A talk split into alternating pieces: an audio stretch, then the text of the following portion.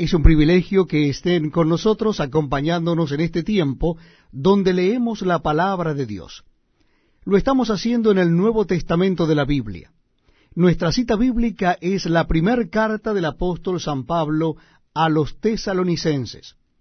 Primera Tesalonicenses capítulo 2. Dice así la palabra de Dios. Porque vosotros mismos sabéis, hermanos, que nuestra visita a vosotros no resultó vana, pues habiendo antes padecido y sido ultrajados en Filipos, como sabéis tuvimos de nuevo en nuestro Dios para anunciaros el Evangelio de Dios en medio de gran oposición.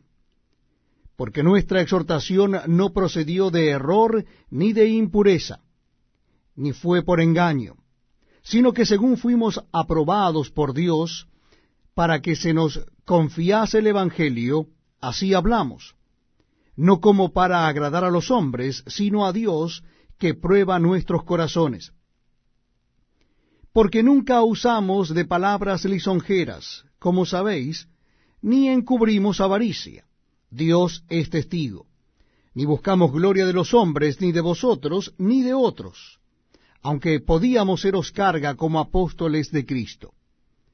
Antes fuimos tiernos entre vosotros como la nodriza que cuida con ternura a sus propios hijos. Tan grande es nuestro afecto por vosotros que hubiéramos querido entregaros no solo el Evangelio de Dios, sino también nuestras propias vidas, porque habéis llegado a sernos muy queridos.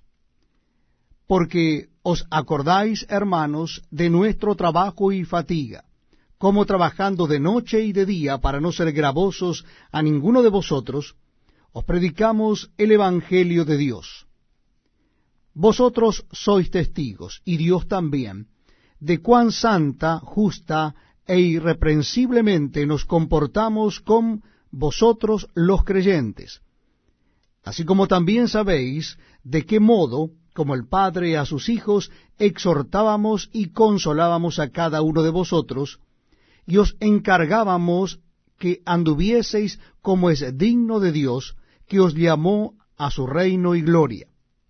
Por lo cual también nosotros, sin cesar, damos gracias a Dios, de que cuando recibisteis la palabra de Dios que oísteis de nosotros, la recibisteis no como palabra de hombres, sino según es en verdad la palabra de Dios, la cual actúa en vosotros los creyentes porque vosotros, hermanos, vinisteis a ser imitadores de las iglesias de Dios en Cristo Jesús que están en Judea, pues habéis padecido de los de vuestra propia nación las mismas cosas que ellas padecieron de los judíos, los cuales mataron al Señor Jesús y a sus propios profetas, y a nosotros nos expulsaron, y no agradan a Dios, y se oponen a todos los hombres impidiéndonos hablar a los gentiles para que éstos se salven.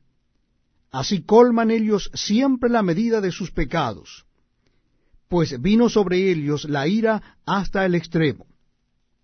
Pero nosotros, hermanos, separados de vosotros por un poco de tiempo, de vista pero no de corazón, tanto más procuramos con mucho deseo ver vuestro rostro, por lo cual quisimos ir a vosotros yo Pablo ciertamente una y otra vez, pero Satanás nos estorbó.